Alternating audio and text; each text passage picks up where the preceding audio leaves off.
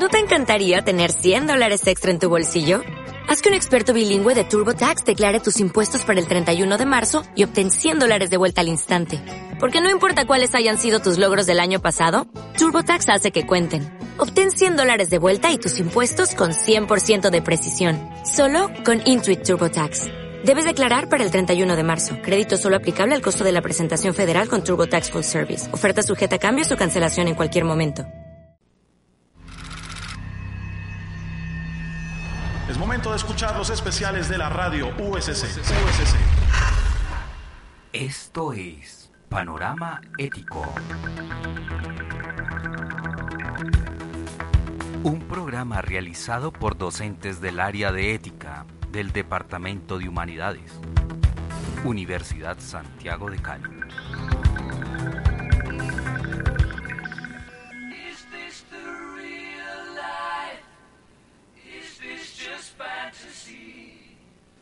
Caught in a landslide, no escape from reality.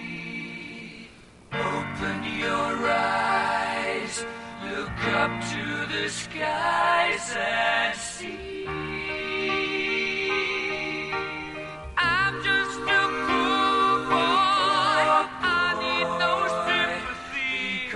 I'm easy come, easy go, little high. Bienvenidos a su programa Panorama Ético. Es un programa radial eh, que permite la expresión del pensamiento de profesionales y docentes que están vinculados con la temática de, de la ética en las profesiones. En esta oportunidad tenemos a Adolfo Ochoa Moyano. Adolfo, ¿cómo estás? Armando, buenos días, ¿cómo estás? Qué gusto estar acá. Bien, eh, pues eh, para esta ocasión vamos a trabajar el, el tema de la ética en la profesión del periodismo. Entonces, pues demos inicio.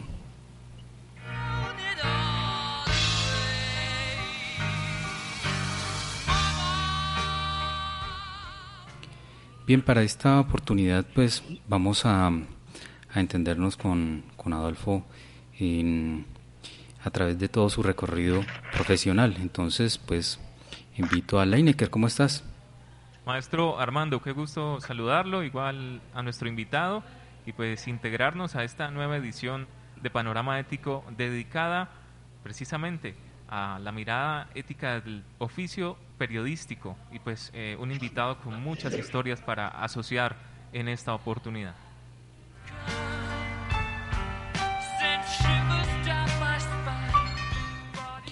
Pues entonces eh, vamos a hacer el, pe- el perfil de Adolfo. Así es, vamos a conocer de quién se trata, quién es nuestro invitado el día de hoy.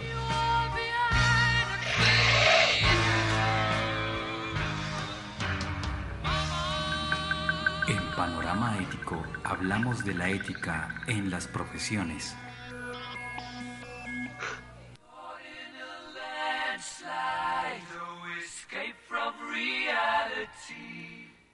Con la bienvenida para Adolfo Ochoa, quien es nuestro invitado el día de hoy, eh, oriundo de Santiago de Cali, tuvo, según en su definición de la infancia, un tiempo mágico al lado de sus padres y de su hermano. Su mayor inspiración, Jairo, su abuelo, quien le enseñó a hacer grandes todas las historias y siempre a marcar la diferencia. Por eso, en el trasegar, en el aprendizaje, llegó a atreverse a vivir un calvario de 48 horas. Esto que lo catapultó y le dio un giro completo a su página profesional. De ahí destacado y conocido por lo que fue este gran trabajo, pues eh, fue vinculado eh, a diferentes medios de comunicación. Adolfo se graduó en 2009 de comunicador social. Ha sido beneficiario de becas para estudiar periodismo por parte de diferentes fundaciones y universidades a nivel internacional. Ha sido ganador del premio de periodismo Alfonso Bonilla Aragón, lo mismo que del Simón Bolívar y del premio Semana Petrobras. Eh, ha ejercido en diferentes cargos, como por ejemplo jefe de redacción de Colprensa, ha hecho reportería en El País, fue editor por cuatro años en RCN, director general de Las Dos Orillas, y así eh, un sinnúmero de experiencias para trasladar y compartir con toda la audiencia de Panorama Ético el día de hoy. Así que bienvenido, Adolfo, aquí a nuestro programa.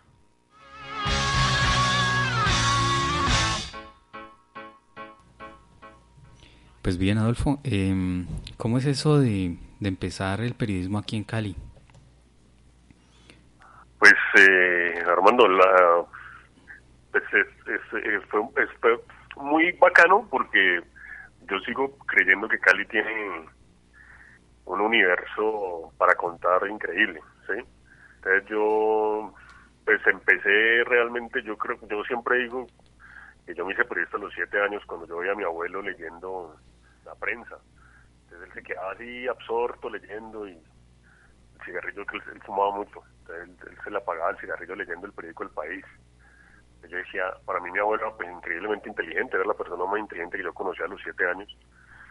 Y yo decía, pero si ese man está tan concentrado leyendo eso, o sea, ¿qué, qué puede estar en esas páginas que, que sea tan increíble que este man se le apaga el cigarrillo? ¿sí? Entonces yo, decí- yo siempre me quedé como con esas ganas de, de- que él me leyera allí y empezar a contar la ciudad. Yo no, digamos, yo soy un caleño extraño porque no soy una persona muy, muy, muy, muy ligada a la cultura caleña. Entonces a mí me gustaba como lo, las- me gustaba la calle, por, por llamarlo de alguna manera, me gustaba eh, ver qué estaba pasando, pero más allá que en, en, en, la- en, Cali, esas cosas que estaba pasando abajo en la calle, que estaba pasando en los barrios, eso me parecía un poco hasta detectivesco. Entonces así empecé yo y siempre me ha parecido que Cali yo he soñado alguna vez con, con escribir eh, tipos de cuentos o, o- o- o novelas que, escribe más o menos eh, como escribe Mario Mendoza, que cuenta una Bogotá sórdida, oscura o, o lo que hace o lo que hace Leonardo Padura con, con La Habana que, que es un personaje que, que, es un personaje más de las historias que ellos cuentan, pero a mí me parece que eso es muy periodístico, que es que ellos hacen que las ciudades sean muy unos personajes porque la, la cuentan desde lo periodístico, desde la, desde la mirada de la mosca en la pared, un poco.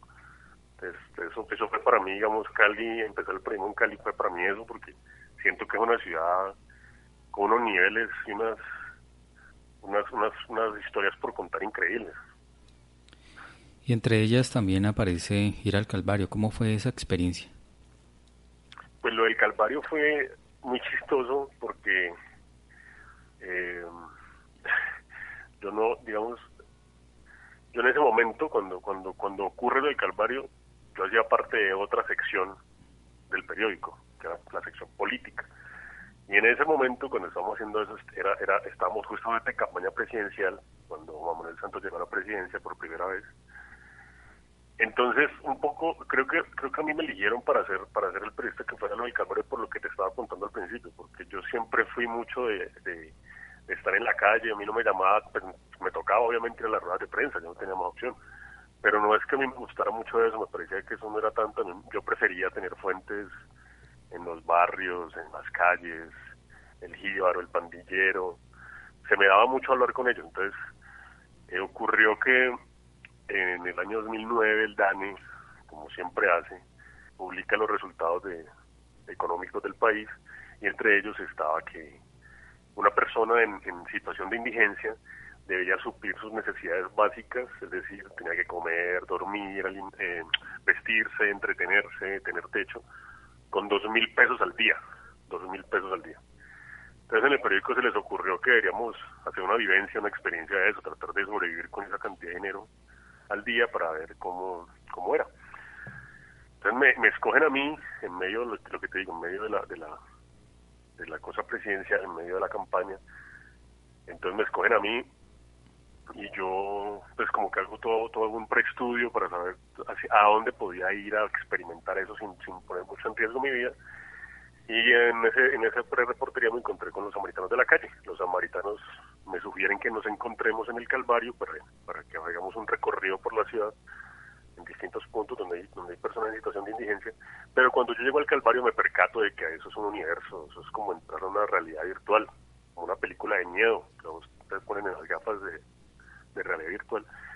Y yo me di cuenta que eso era una cosa increíblemente distinta y que a pesar de que yo era periodista, a pesar de que yo eh, llevaba mucho tiempo trabajando en, en mi información, yo no tenía claro que, que el Calvario era un mundo tan distinto.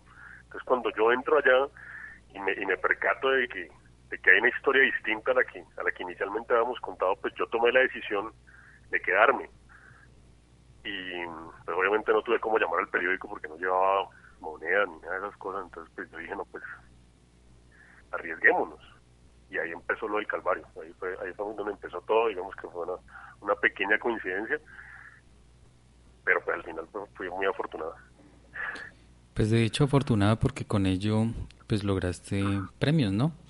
Y también como un reconocimiento pues a una labor que muy pocos podrían haber hecho. Eh, pues en la universidad pues se conoció de, de este digamos esta esta vivencia a través de, del país pues porque tenemos una vinculación con ellos y cada que aparece algún egresado o un estudiante en práctica, eh, pues esto lo conocemos acá, pero también en otros medios se, se pudieron publicar. Quiero preguntarte con respecto, eh, ¿qué es lo que hace uno para prepararse e ir a la, a la fuente, a- sobre todo en este caso de que se tiene en cierta forma profanada la, la versión del indigente? Pues mm, yo creo que eh, un poco va a sonar va a sonar un poco extraño porque no es como que uno sea uno, uno no, no, no tiene circuitos que puede apagar y, y prender. Pero digamos que mi aproximación hacia el periodismo es es la de la, la de la ignorancia la de no la de yo no tengo ni idea sí la de la de la curiosidad. Entonces cuando cuando cuando llegó el momento de hacerlo el calvario cuando a mí me lo proponen a mí me da mucho miedo enseguida porque yo no quiero caer en lugares comunes de que yo no soy el primero que, que se meta al calvario ni soy el primero que, que, pasa unos días en la calle ni soy el primero que hace periodismo gonzo que es ese periodismo de inmersión. Entonces para mí para mí fue un poco primero no caer en lugares comunes de lugares comunes que uno que, en los que uno puede caer porque uno tiene prejuicios uno presume cosas. Entonces abordar eso desde un principio fue tratar de hacerlo desde la ignorancia y desde, y desde la, la digamos el conocimiento, la, la, la certeza de que de, que yo necesito contar historias de seres humanos, ¿sí? De que, de que ir al Calvario no es ir a- no es ir como un periodista que va a ver cómo es que es ese mundo tan extraño, sino que es una persona que va a ver cómo otras personas viven unas circunstancias específicas y qué dinámicas existen allá.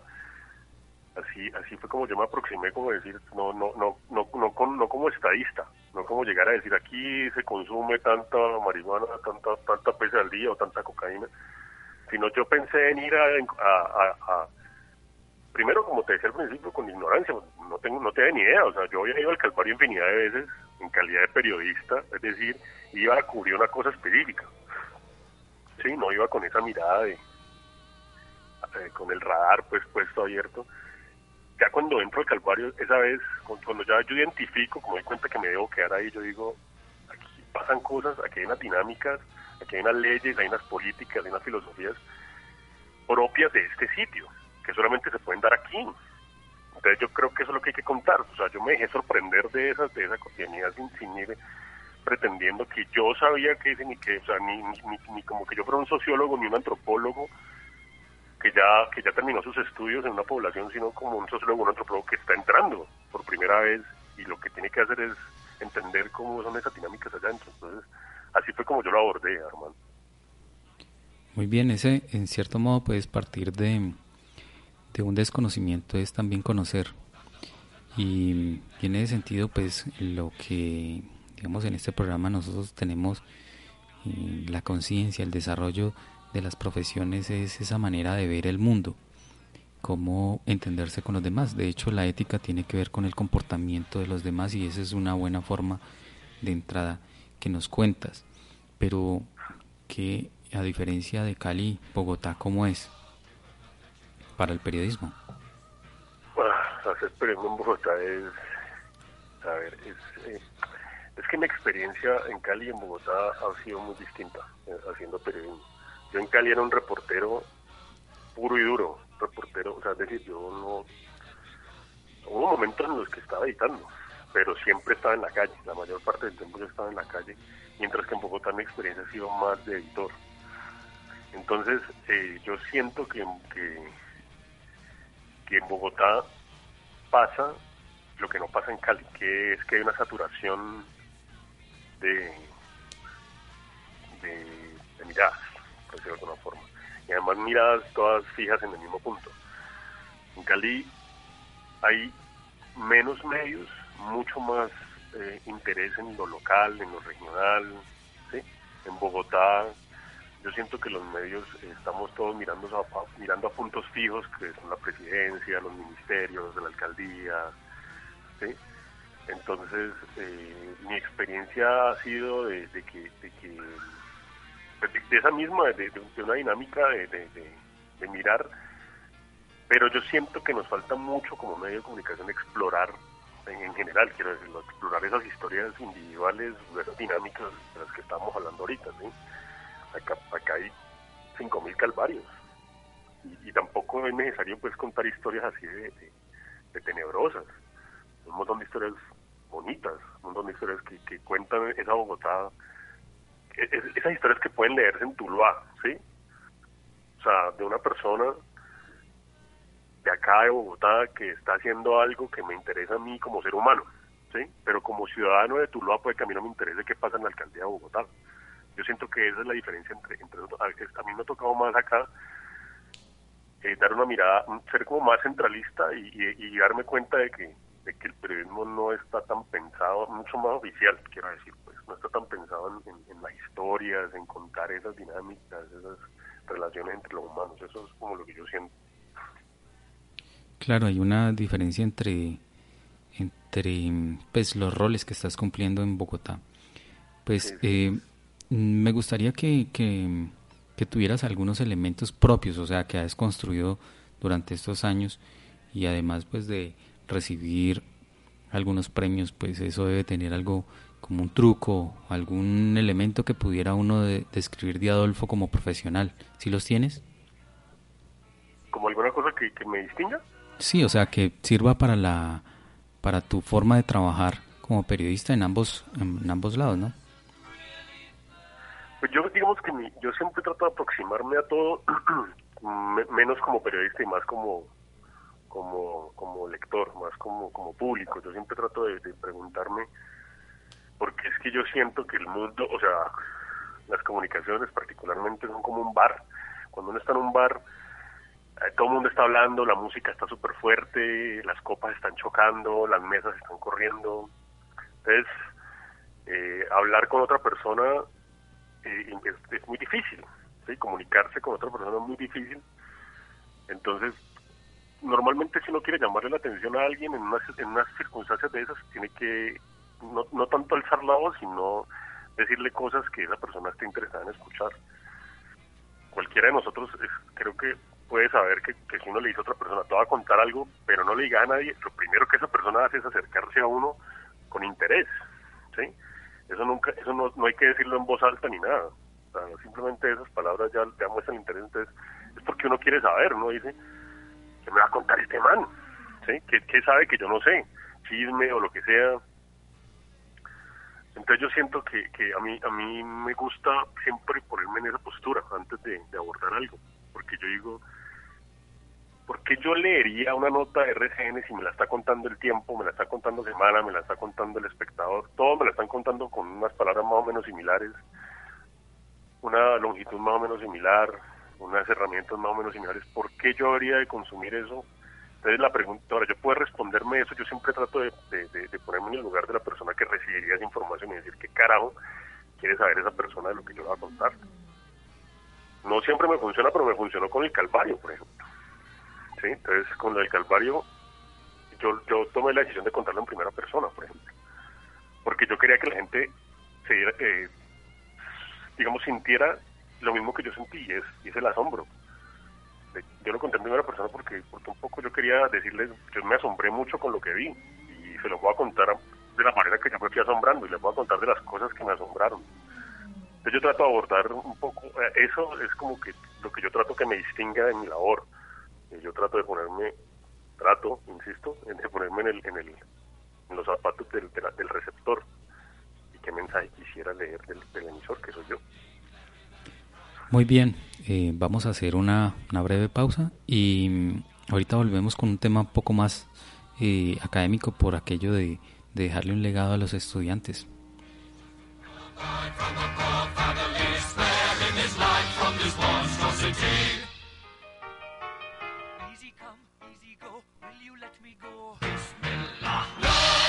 Hey, Tati, vamos a dar una vuelta. Espérate que me estoy cepillando los dientes. Pero tenés la llave abierta. Eh, ya voy a terminar. Pero el agua se sigue derramando, ¿eh? Cuando cierras la llave, mientras te cepillas, dejas de consumir 5 litros de agua. Ahorra agua. Cada gota cuenta. Hola hijo, Yo, papá. ¿cómo te fue en el colegio? Ay, ¿qué te pasó en el ojo? Ese pelado de octavo me volvió a quitar la plata y me pegó. ¿Conoce usted casos de matoneo? Le pegaban a mi hijo. A mi sobrina le pegaban. Pegaban a mi le hijo. pegaban Le su robaban su lonchera lonchera. para quitarle Le robaban la lonchera le robaban su Y es que le lonchera. pegaban, le pegaban a mi pegaban hijo, sus amigos del colegio le pegaban. Por el cuidado de nuestros hijos. Una campaña de Panorama Ético Universidad Santiago de Cali. En Panorama Ético hablamos de la ética en las profesiones.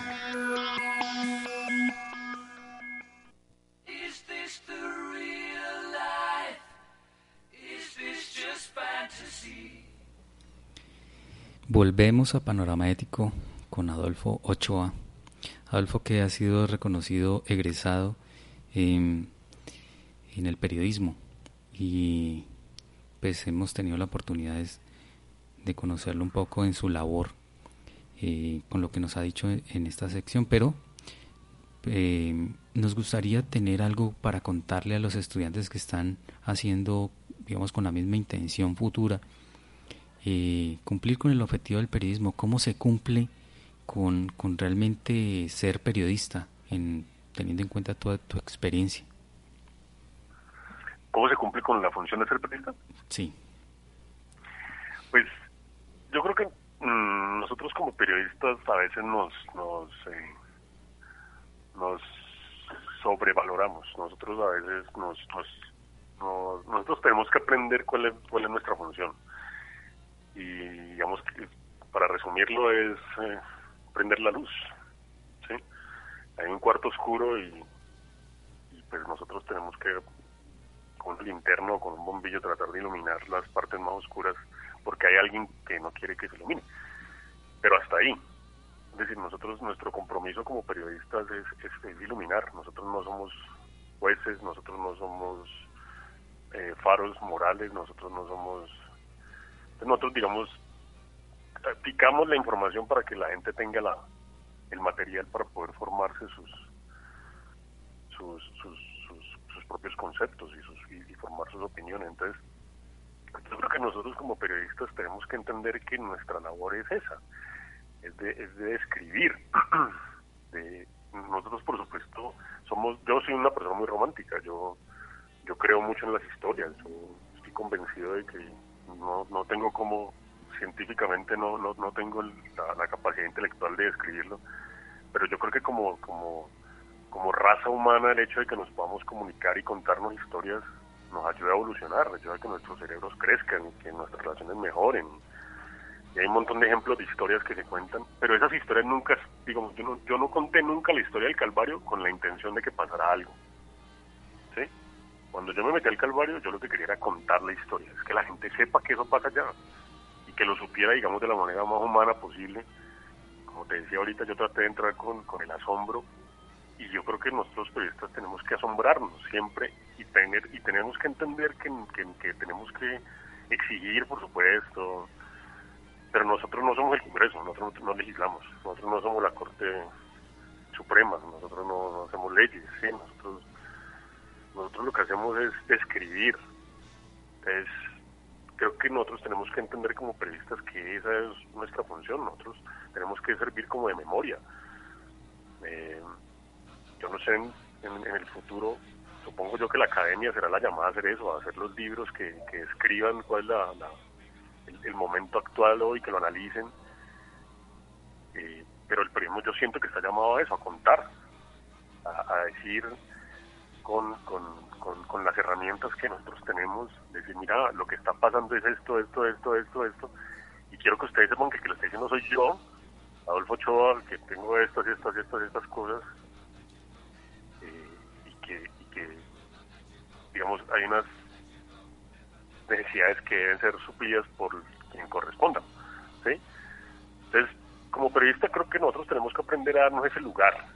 Creo que a veces nos sobrevaloramos, creemos que somos pues el, el, el pinac- el- la piedra angular de la de la sociedad y no es tan así.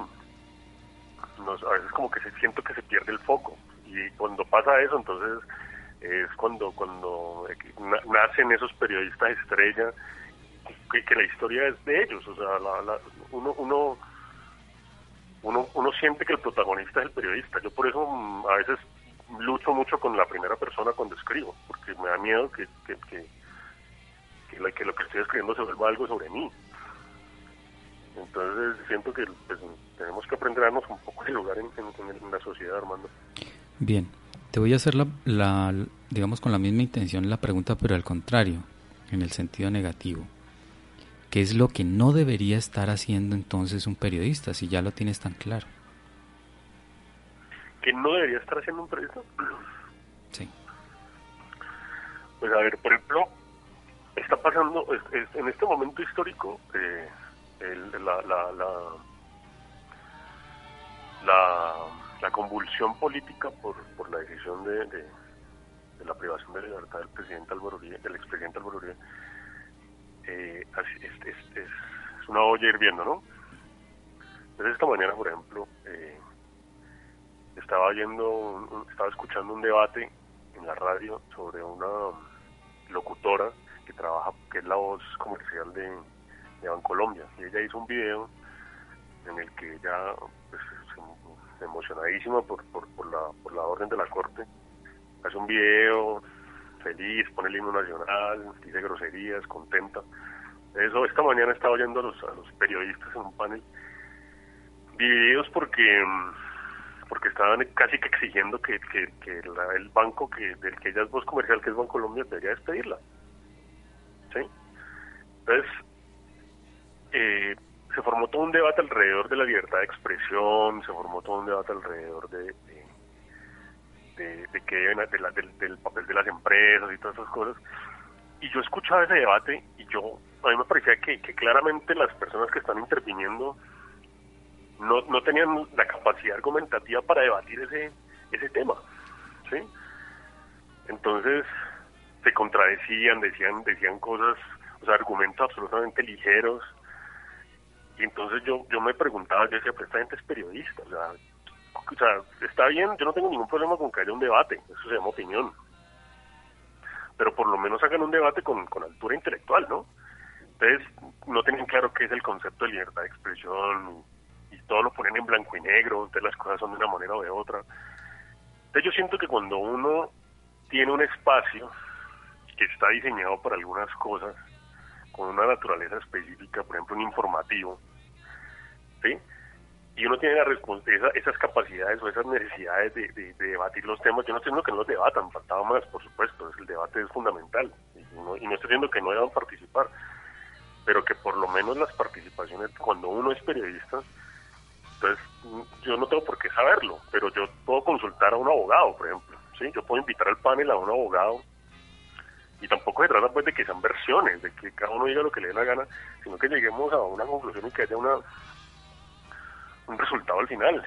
Por ejemplo, estoy hablando de programas como Hora 20 o Voces en los que se forma una gritadera. Entonces, me parece que es irresponsable de- de- de- del periodismo tratar de interpretar la realidad sin, sin tener los elementos suficientes para hacerlo, porque es irresponsable, porque hay gente que forma sus opiniones y sus conceptos oyendo esos programas, oyendo esos periodistas.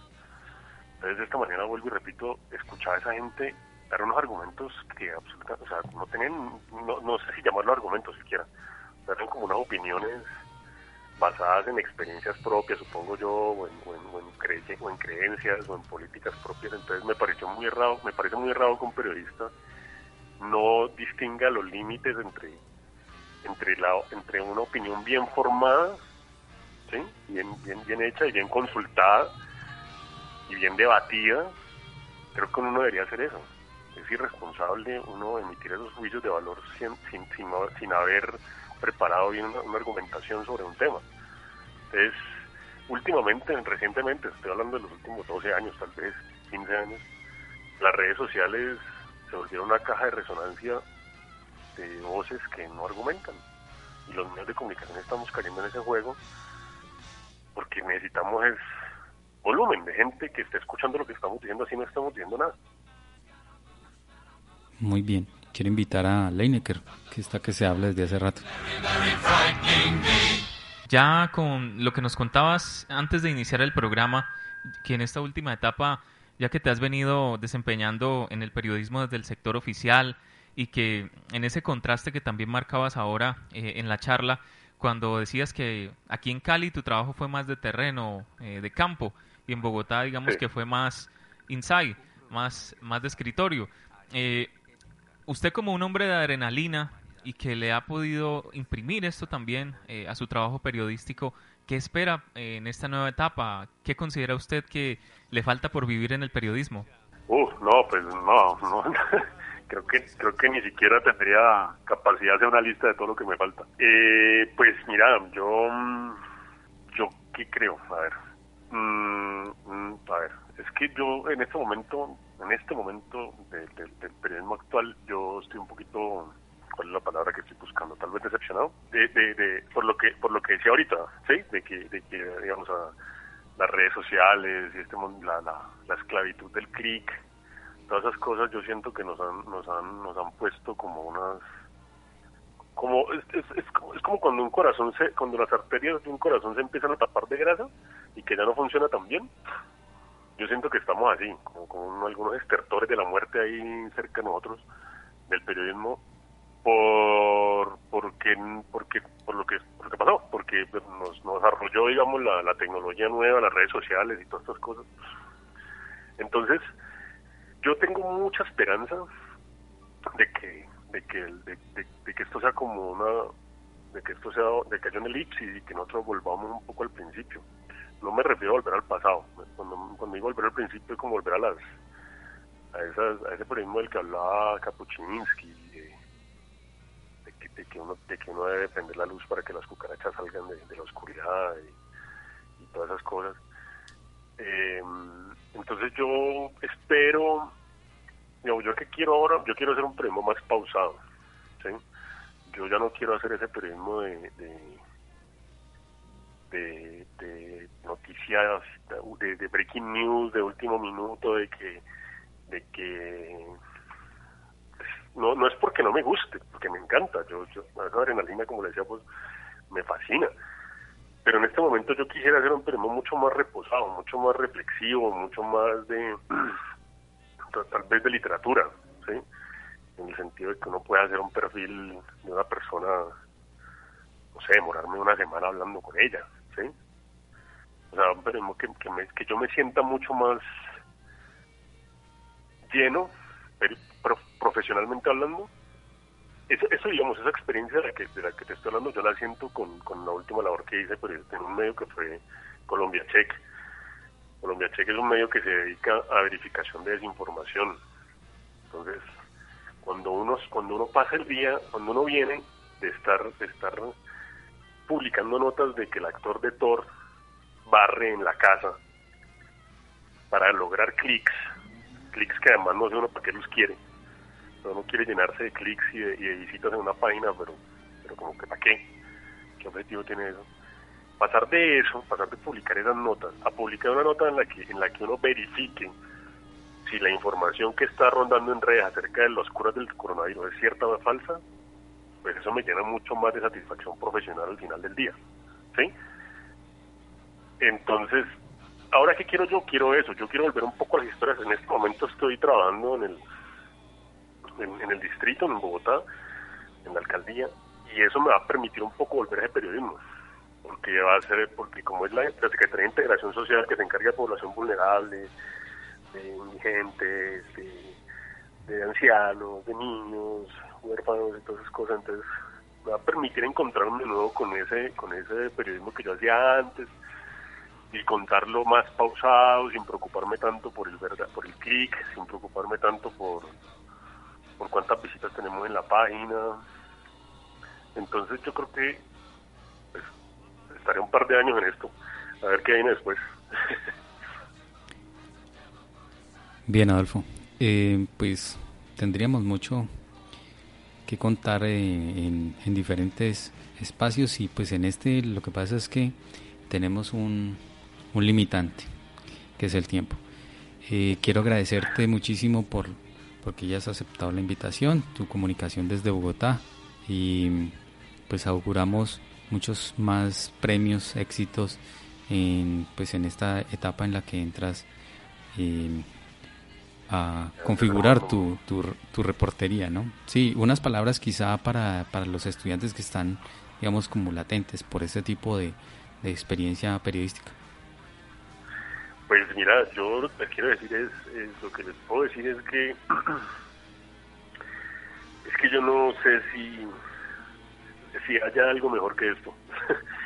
eh, yo lo que les puedo decir es que mmm, el periodismo no es no es publicidad, el periodismo no es no es hacer llegar gente, no es, no es llevar un rebaño a un, a un corral. Y, háganlo por ustedes mismos, o sea, no, no piensen en, en, en, en clics, no piensen en, redes sociales, piensen en, que esto les permite entender el mundo, en que esto les permite ver que la que no que no todo es blanco y negro como uno se acostumbra, como uno lo acostumbran a, ver las cosas. El periodismo como, como lo obliga a uno a ir a la calle, como lo obliga a uno a, cuestionar, a encontrar, a hurgar, a curiosear. Entonces, eh, háganlo con, con esas con esa con esa pasión de, de, de, de descubrimiento y eso los va a llevar a alturas que no se imaginan porque en este momento lo que tenemos necesita autenticidad es gente que de verdad esté viendo el viendo la, la realidad y queriendo contarla y estos pelados de ahora los jóvenes de ahora son muy distintos a mí tienen herramientas muy diferentes tienen un montón de de capacidades nuevas, tienen miradas nuevas. Yo soy un, yo soy un producto del siglo pasado que, que tengo unas herramientas antiguas y me parece que esa actitud de, de, de abordar esto con, con pasión por, por, por la humanidad, ¿sí? por, por la realidad y combinada con, con esas habilidades que ellos tienen estos pelados de ahora, en el 2020, estos nuevos estudiantes, yo creo que va, va, a resultar en un periodismo híbrido entre, entre lo que estamos haciendo ahora y lo que se hacía antes, ¿sí? Y va a resultar una cosa muy bonita, espero yo, y cualquier vez que me necesiten, acá estaré, Armando. Muchísimas gracias. Eh, para los oyentes, pues, que invitarlos a que descarguen la aplicación de la radio USC y que nos puedan escuchar en la universidad a través de pues todo el sistema de audio que hay en, en, el Boulevard. También estamos cargando todos los programas en la plataforma Evox y pues quiero despedirme con, con algunas palabras de Leinecker. Pienso que es elemental este espacio que hemos vivido aquí, bien como lo relacionaba el maestro Armando, pueden encontrar todas las ediciones de Panorama Ético en iBots. Ahí están todos los invitados que han pasado por estos micrófonos de la radio USC. Adolfo, muchísimas gracias. A los oyentes que acompañaron este tiempo, de igual manera, un abrazo.